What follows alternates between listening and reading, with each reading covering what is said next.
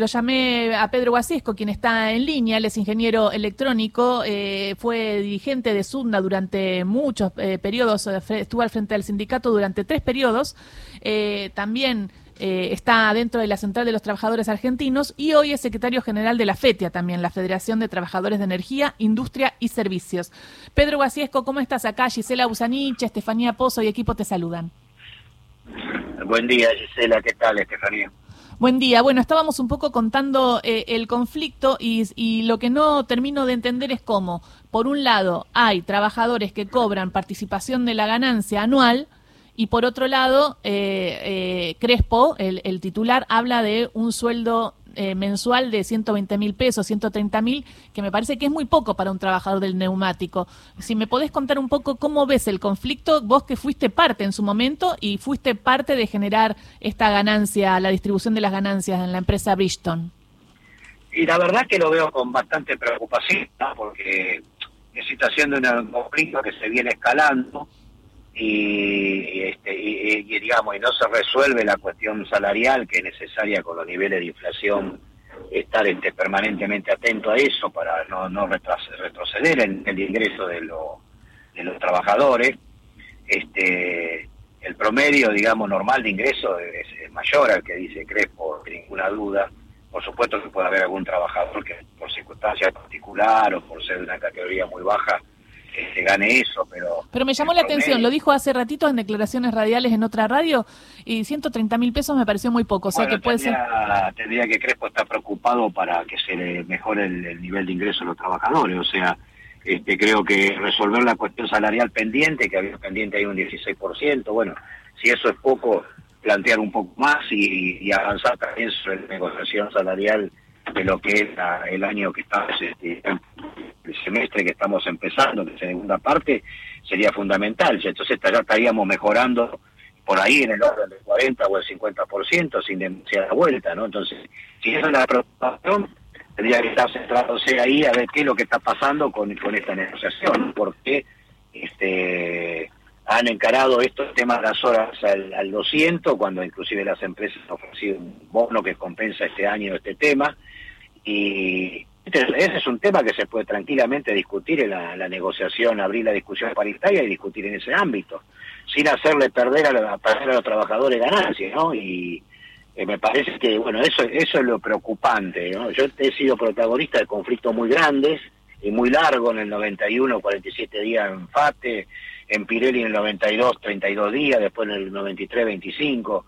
En Bridgestone he tenido tres conflictos muy largos, en el 2013 inclusive el último fue de, que duró como unos ocho meses, pero siempre fueron conflictos que los escalábamos en los bloqueos, las movilizaciones, cuando había despido.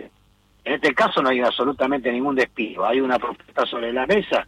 Bueno, yo creo que hay que sentarse a conversar y tratar de mejorar lo que se pueda y, y resolverle a los trabajadores el nivel de ingreso y no venderle a los compañeros espejitos de colores, vamos a ir a conseguir la luna, ¿no? Este, cuando ya vemos que hace cuatro meses que las empresas están paradas en una posición y este y no ceden en ese tema de la bonificación del sábado y domingo al 200, que en el convenio colectivo está, cuando los trabajadores tienen su fuerza en particular, este cobran al, al, al 200, no importa si es martes o miércoles este, o domingo los sábados y domingos nuestros compañeros cobran al 100% por trabajar sábado y domingo. ¿no? Es que, Pero eso, eso explícanos a los, a los oyentes porque eso genera más puestos de trabajo y, hay como cuatro turnos, ¿no? Y entonces hay veces que el sábado y domingo sería un martes, miércoles, pero también Crespo explicaba que también lo, eh, se trabaja siete días eh, por dos.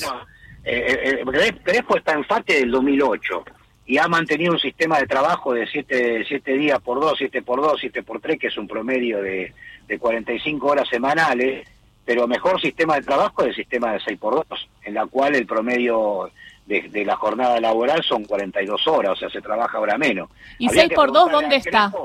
En Bridgestone. Ah, ¿y qué, ¿y qué habría que preguntarle a Crespo? ¿Y por qué ha permitido que estando del 2008 ahí en FATE eh, ese sistema de trabajo? Entonces él e informa a la opinión pública un sistema de trabajo que existe en una planta donde él es responsable político y condujo ese sector desde el 2008 para acá. Este, entonces, la verdad que tendría que preocuparse por eso. Cuando habla de los salarios, también está hablando de los salarios de, de lo de FATE, también tendría que preocuparse porque ha, mantenido esa diferencia todo este tiempo. Entonces, bueno, me parece que eso están buscando, ¿eh? porque lo decía Steffi, Steffi estaban buscando esto de que sea todo igual, ¿no? El, en la remuneración ahora, sí, lo que decía esta mañana eh, eh, Crespo es que eh, había unos trabajadores que cobraban menos de 500 pesos la hora, en otra planta más de 600 pesos la hora y que lo que querían era homogeneizar.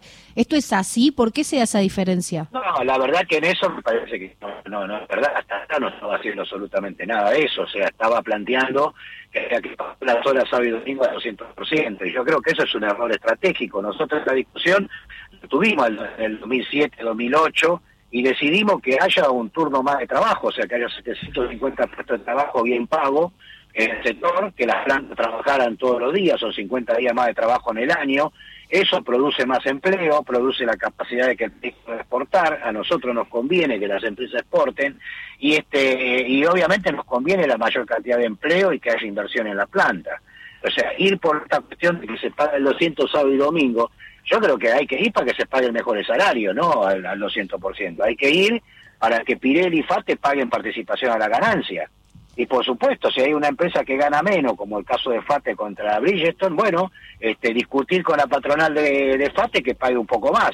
Esa tendría que ser la agenda, pero no embarcar a los trabajadores en un, en un conjunto con un objetivo casi es imposible de cumplir y que vemos que las empresas están hace cuatro meses paralizadas en la misma situación. Pero, pero ¿por, qué decís eh, ¿por qué decís embarcar a los trabajadores? Porque el referente sindical tiene muchos votos y de alguna manera refleja, por lo menos en, si hay democracia sindical, ese, ese delegado refleja lo que consideran los trabajadores del sector, ¿no? Por supuesto, sí, ganó las elecciones, la ganó con mucha diferencia, la gente confió también es responsabilidad del dirigente llevar este, la cuestión eh, a, lugares posibles, o sea, porque un general, eh, digo, un general, eh, digo, se tiene dos problemas, o sea, el general cobarde, bueno, tiene que ser sacado de, la conducción.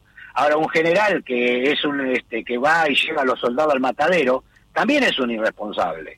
Entonces, eh, la, conducción implica eso, o sea, uno tiene un respaldo de los trabajadores, tiene una fuerza, y esa fuerza hay que utilizarla de manera correcta. ¿Y no se están haciendo asambleas? Digo, todo esto, todo este plan de lucha y la situación, ¿no se puso a consideración de, las asambleas de los trabajadores? debería, debería plantearle, hacer un plebiscito y preguntarle a los trabajadores a ver qué opinan con respecto a si aceptan la cuestión salarial o no. Esa sería la manera más democrática y correcta. Ahora, si vos le decís a los trabajadores, le prometés que vas a ir a conseguir la hora al 200, que va a conseguir la luna, este, bueno, se generan expectativas y hay un sector de compañeros que, que, que, esperan, que espera que eso se cumpla.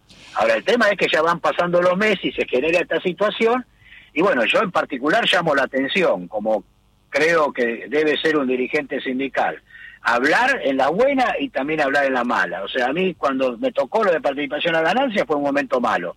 Eh, no tuve problema en poner la cara y decir, bueno, vamos a aceptar una rebaja y vamos a conseguir ganancia. Y mis compañeros en Filetones cobraron este año un millón de pesos cada uno.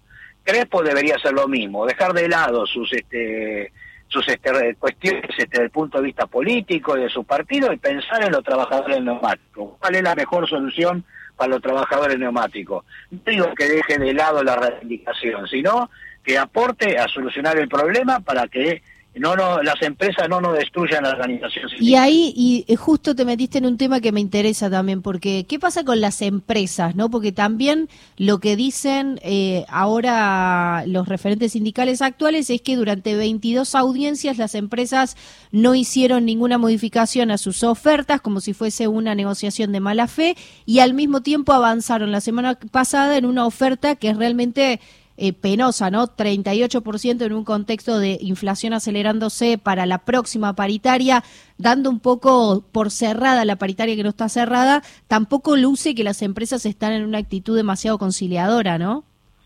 A ver, la, la, la paritaria la anterior, la parte salarial, hasta que el sindicato no firme, no está cerrada. Entonces, decir, por ahí digo, puede, puede haber una solución y mejorar algunos puntos esa, esa propuesta que tenía pendiente un 16%, sería lógico y razonable. Y un 16 más el 50 sería como un próxima, 60. La, la próxima negociación recién abre la discusión. Yo creo que las empresas, por supuesto, son este, mezquinas al momento de hacer la oferta y las primeras ofertas son mínimas, pero creo que a nadie se le escapa que con inflaciones casi pasando el 90%, el 38% para resolver desde el primero de julio del 2022 a el 30, a, fines de junio del 2023, ese número de 38 es insuficiente. Seguramente va a tener que haber este, una mejora a esa propuesta, pero eso hay que sentarse a conversar y hablarlo. ¿Y, por qué las empresas que ya se sentaron como 22 veces denuncia el sindicato eh, y dirigido por Crespo, eh, por qué las empresas no querrían intentar generar un acuerdo y querrían llegar a este punto? ¿También no sería no será una necesidad de las empresas para ajustar o para algo? Hasta ahora yo no he visto ningún despido, por suerte. O sea, que digo, la escalada de conflicto lo vuelvo a repetir. O sea, cuando nosotros hicimos conflicto grande con movilizaciones y bloqueo, era porque había despido. Y la verdad que hasta ahora, este, por suerte, hay una situación muy especial que no se ha producido esa, esa situación. Yo creo que todavía estamos a tiempo de encauzar esta, esta negociación y que se resuelva la cuestión salarial pendiente del año 21-22, que es lo que falta resolver, y que se empiece a hablar de resolver la del año 22-23. Y que ese tema que plantea Crespo, que creo que este, lo único que va a hacer es llevar a que perdamos 750 puestos de trabajo, este, que bueno, que lo plantee en la, reunión de la apertura de paritaria, como la diferencia salarial y todas esas cosas, eso hay que discutirlo en el convenio colectivo. Bueno, para, para, para, los oyentes, esto, es, esto que habla Crespo de los fines de semana, el 200%, fue un acuerdo que se hizo antes, previo a generar un turno más con 750 trabajadores, en donde el sábado y el domingo vaya al 100% y que si le toca a Franco martes o miércoles, ahí sea al 200 y al que le toca al Franco sábado y domingo, es al 200. Pero la idea era que se respeten los cuatro turnos, que por eso se eh, entró más gente. Pero te quería preguntar. digo, lo quiero explicar. Originalmente, cuando estaba el 200% en el convenio colectivo del año 75, que después la, dictadura lo, eliminó, era para trabajar los sábados y domingos. La empresa, la planta no trabajaba los sábados y domingos, trabajaba la gente de mantenimiento. Una cláusula de esa era para, este, si había una eh, producción excepcional, entonces la empresa ponía esa zanahoria para convocar a los trabajadores.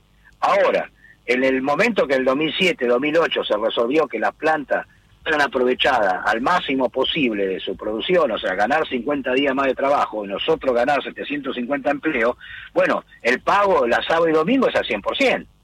Digo, pero después, pero, pero si trabajan el franco el martes es al 200 si trabaja el franco, trabaja el domingo, trabaje, eh, sea un franco el domingo, sea un franco un lunes o un martes, se le pagan los cientos.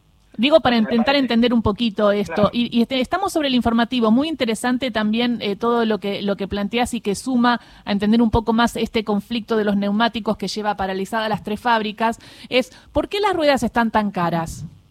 Y porque hay un descontrol de parte de las empresas con respecto a, lo que sale en las cubiertas producidas de fábrica y a lo que se vende en el mercado. Los distribuidores pueden poner cualquier precio.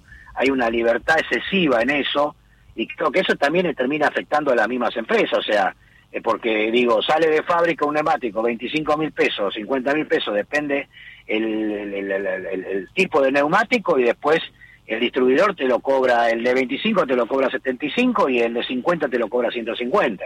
El tema es que en Argentina la ganancia siempre quieren que sea más del 100%. Digo, ¿cómo es? ¿Por el miedo a la inflación o por la inercia o por, por ganar ahora, porque después quizás no ganás? El tema es que está instalado que se gana más del 100%. En otros países no pasa eso. los grandes distribuidores de cubierta, en general son empresas que la van de chiquita, pero son empresas medianas, que tienen cuatro o cinco distribuidores en general. Hay chicos, hay alrededor creo que de 800, 900 este, eh, gomerías de estas grandes, de, marca, para las diferentes marcas, tanto las que producen en el país como las de afuera, eh, que tienen una estructura administrativa y un manejo que les permite tener un flujo de caja razonable.